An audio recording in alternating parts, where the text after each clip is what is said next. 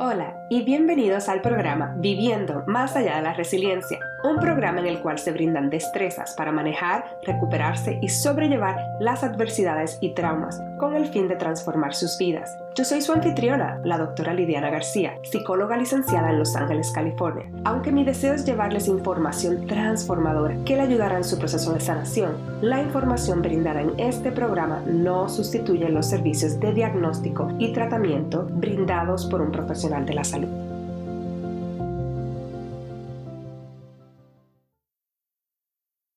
Hola, bienvenidos a todos y a todas a otro episodio de Viviendo más allá de la resiliencia. En el día de hoy tengo el placer de tener a una terapeuta licenciada que se especializa en las mamás embarazadas, la etapa postparto, el desarrollo de las nuevas mamás y toda esa parte de, tener un, baby y, y ser madres. Así que les tengo a Susana. Susana, bienvenida. ¿Cómo estás? Gracias. Este, me estoy bien. ¿Cómo estás tú? Estoy bien, estoy bien. Ahí manejando estos seis meses que cumplí ayer. de felicidades. Gracias, gracias. Sí.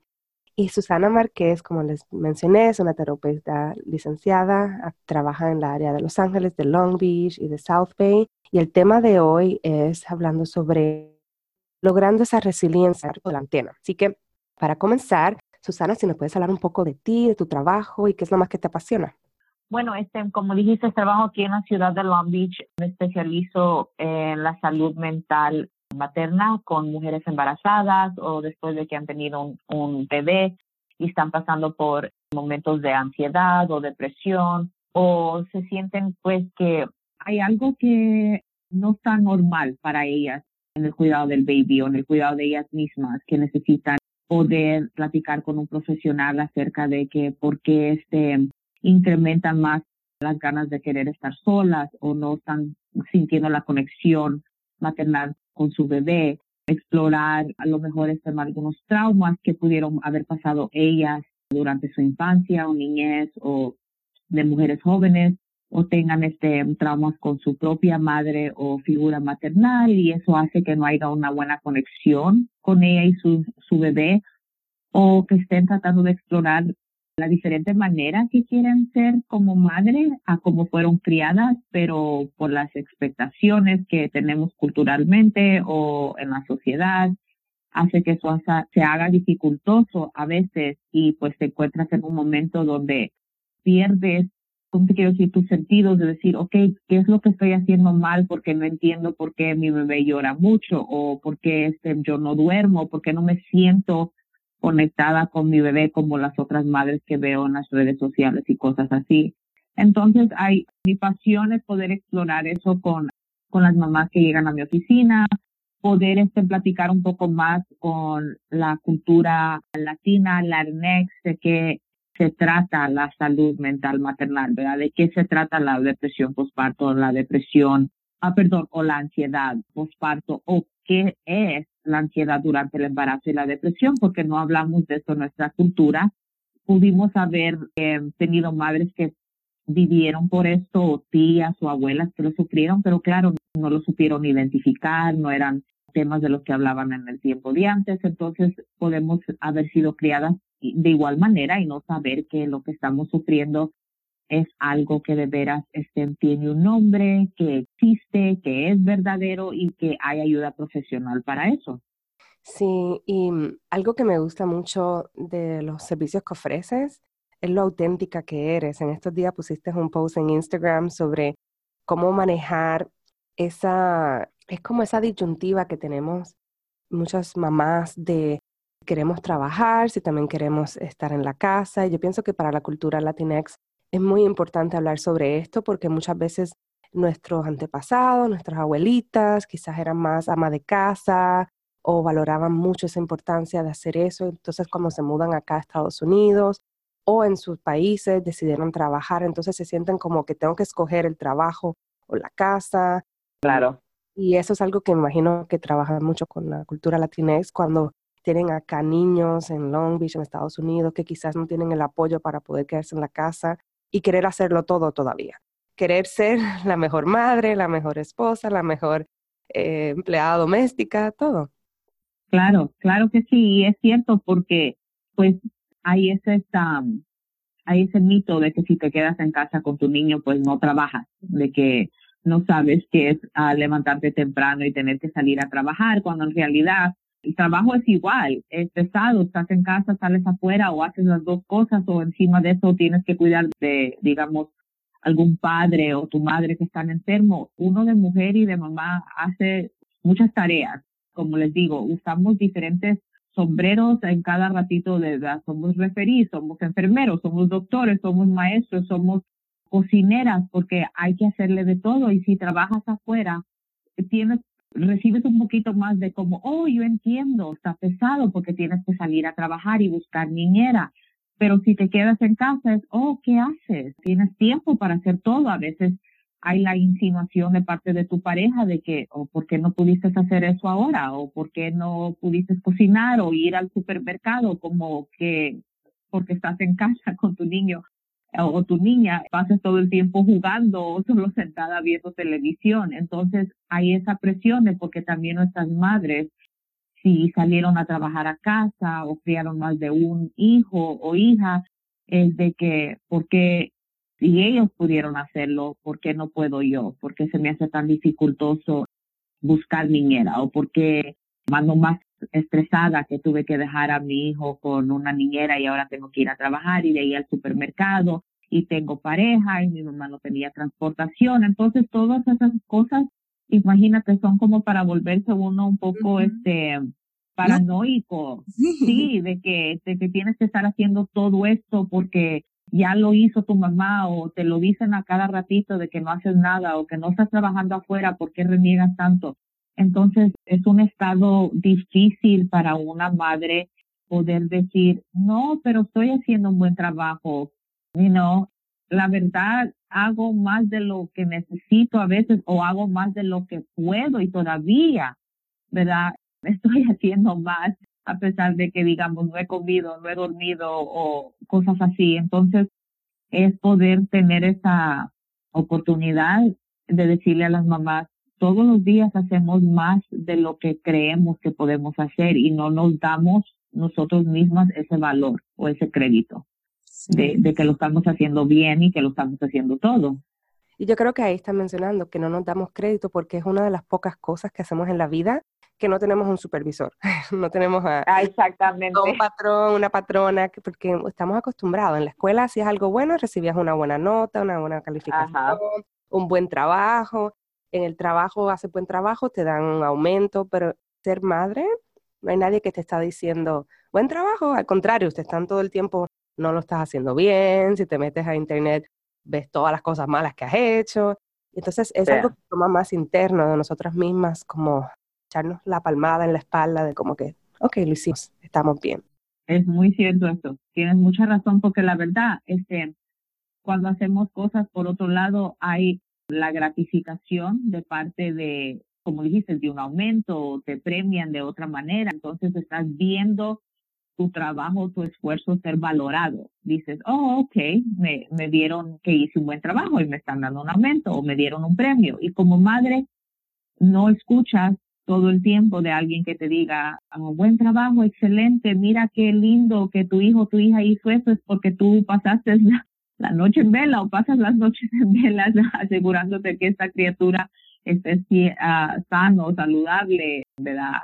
haciendo lo que necesita hacer para su progreso y su desarrollo. Entonces, uno no se da el propio valor que debe darse y lo espera escuchar de otras personas y digamos no lo escuchas y como dices tú, pasan más criticándote o juzgándote o, o diciéndote todo lo malo que hiciste, ese ya es el mensaje que te internalizas. Ese es ya tú como vocecita interior que te está diciendo, no soy buena madre, no estoy haciendo un buen trabajo porque, ¿verdad? fulano y la otra persona me están diciendo lo contrario. Y entonces ya lo que tú te vas diciendo a sí misma también. Y, la sociedad tampoco ayuda. Se espera no, que claro que no. nuestra vida como normal, o sea, no hay no hay como una línea en el supermercado para las mamás con niños chiquitos o mamás.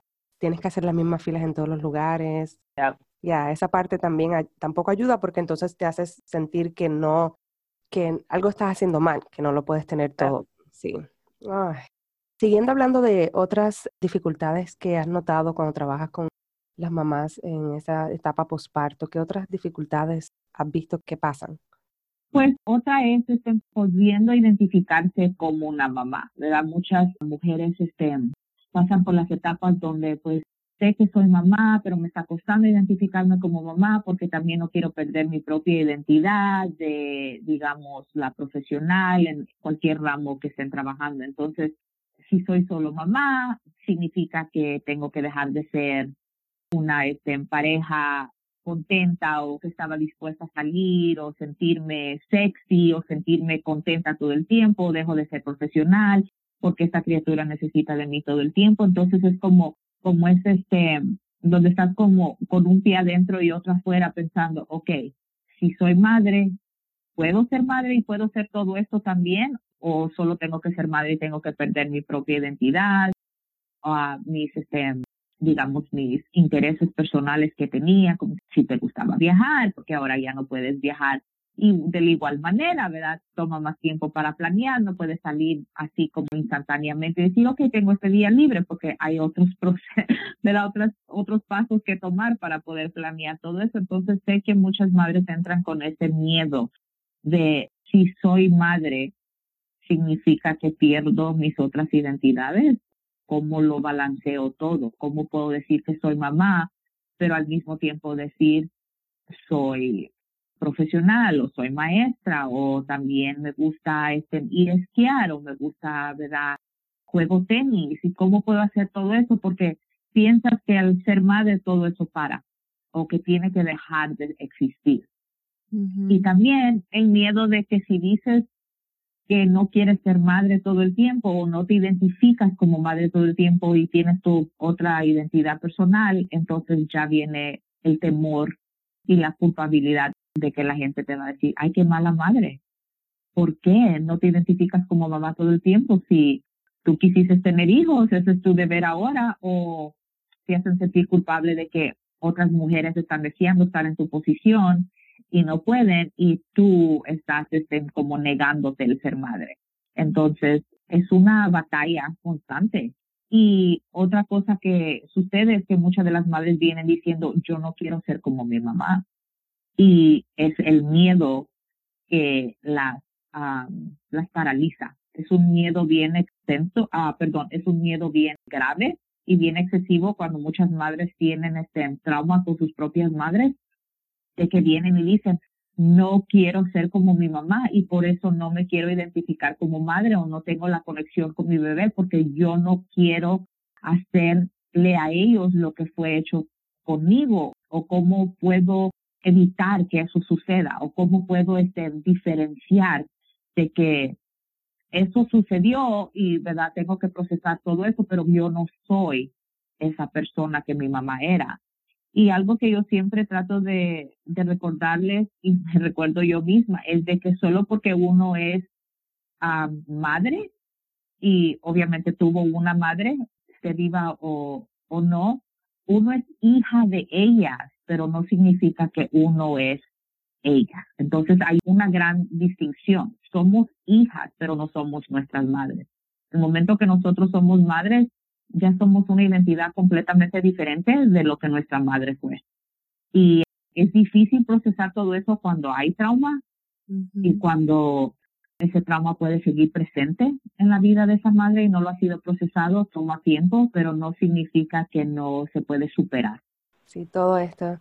Yo te escucho y estoy recordando todas las cosas que todavía.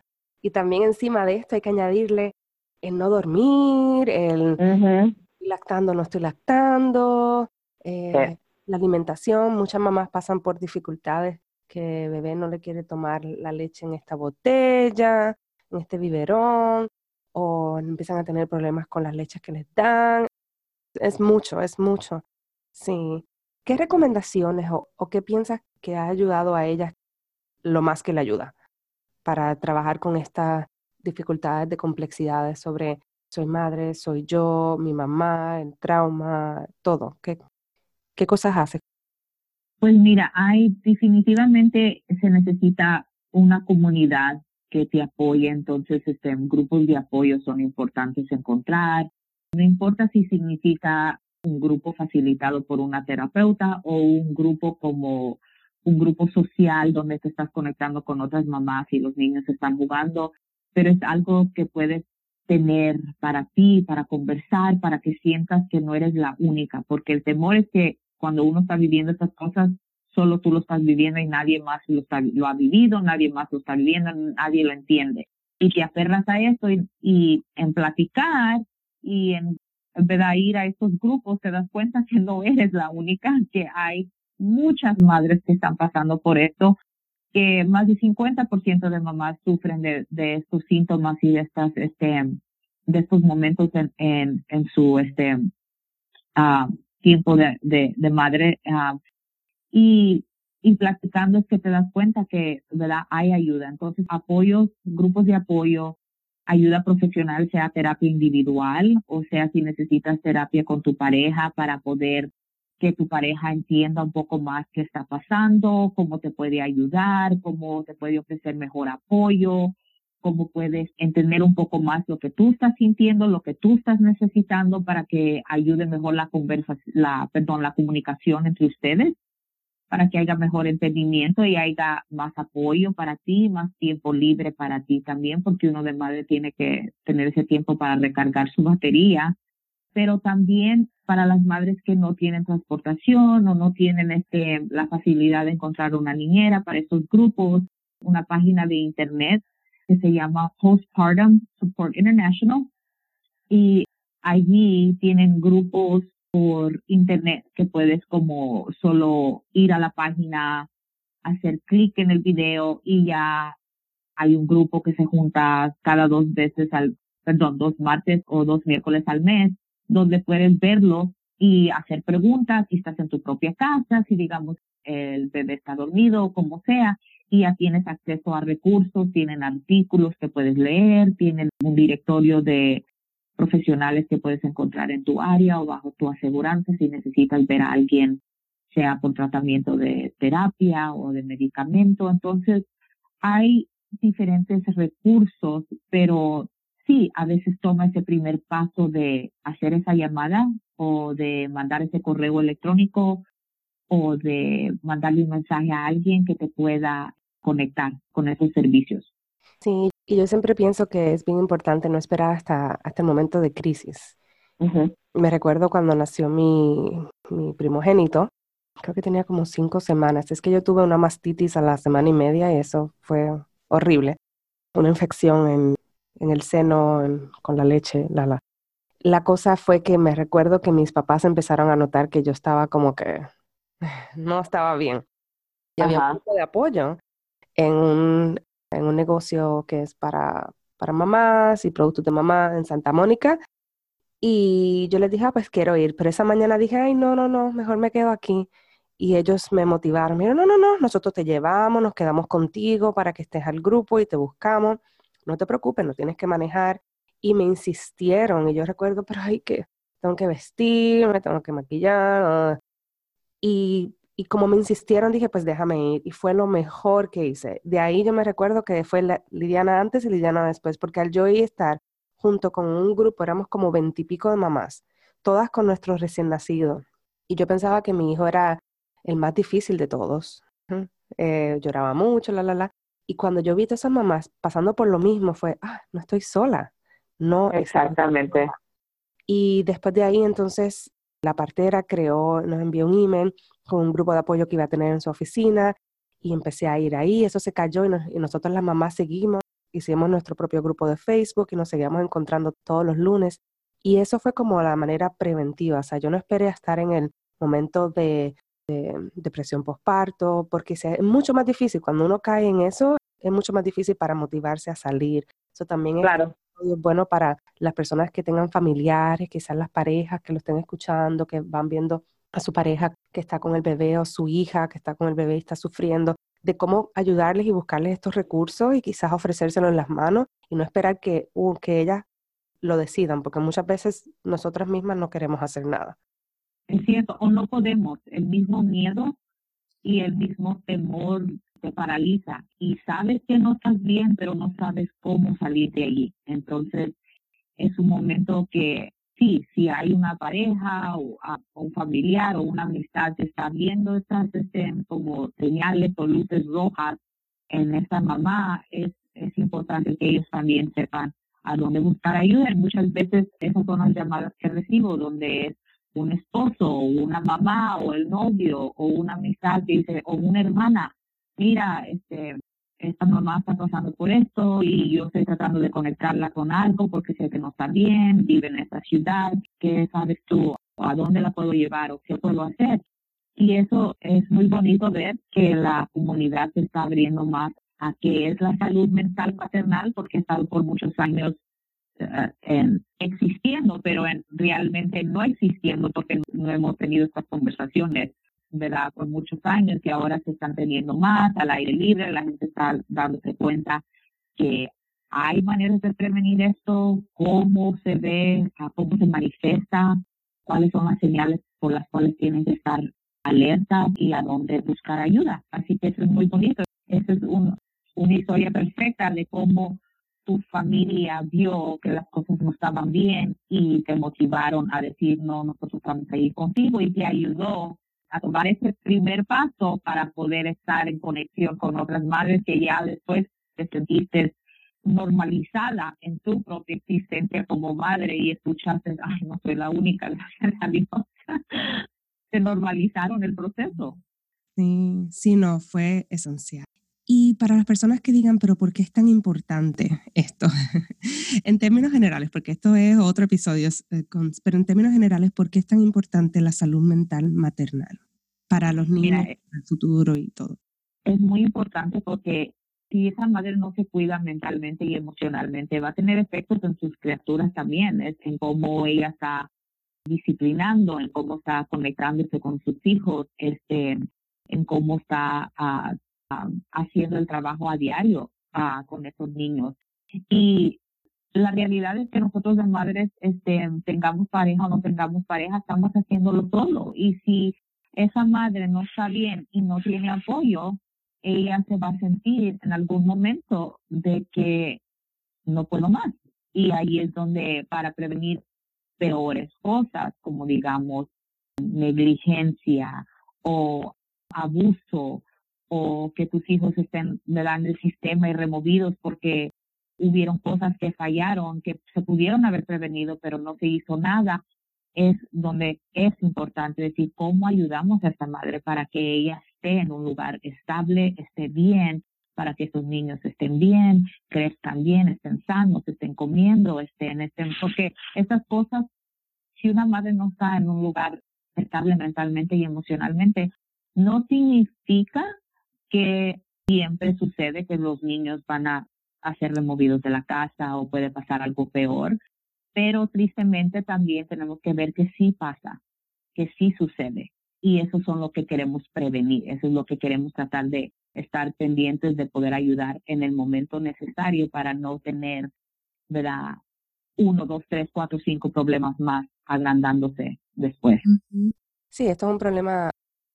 Al ayudar a la mamá, estamos ayudando al futuro del país, al futuro de las generaciones, porque estamos criando más niños emocionalmente más conectados, menos niños removidos, eh, todas esas cosas. Así que, de nuevo, esto puede ser otro episodio porque es muy importante la salud mental.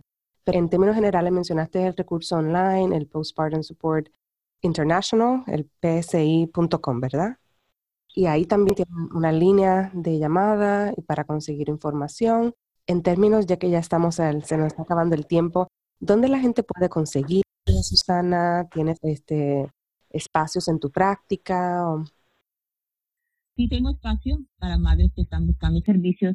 Pueden conectarse conmigo por este mi página de internet, que es wellnessparalamamá.com.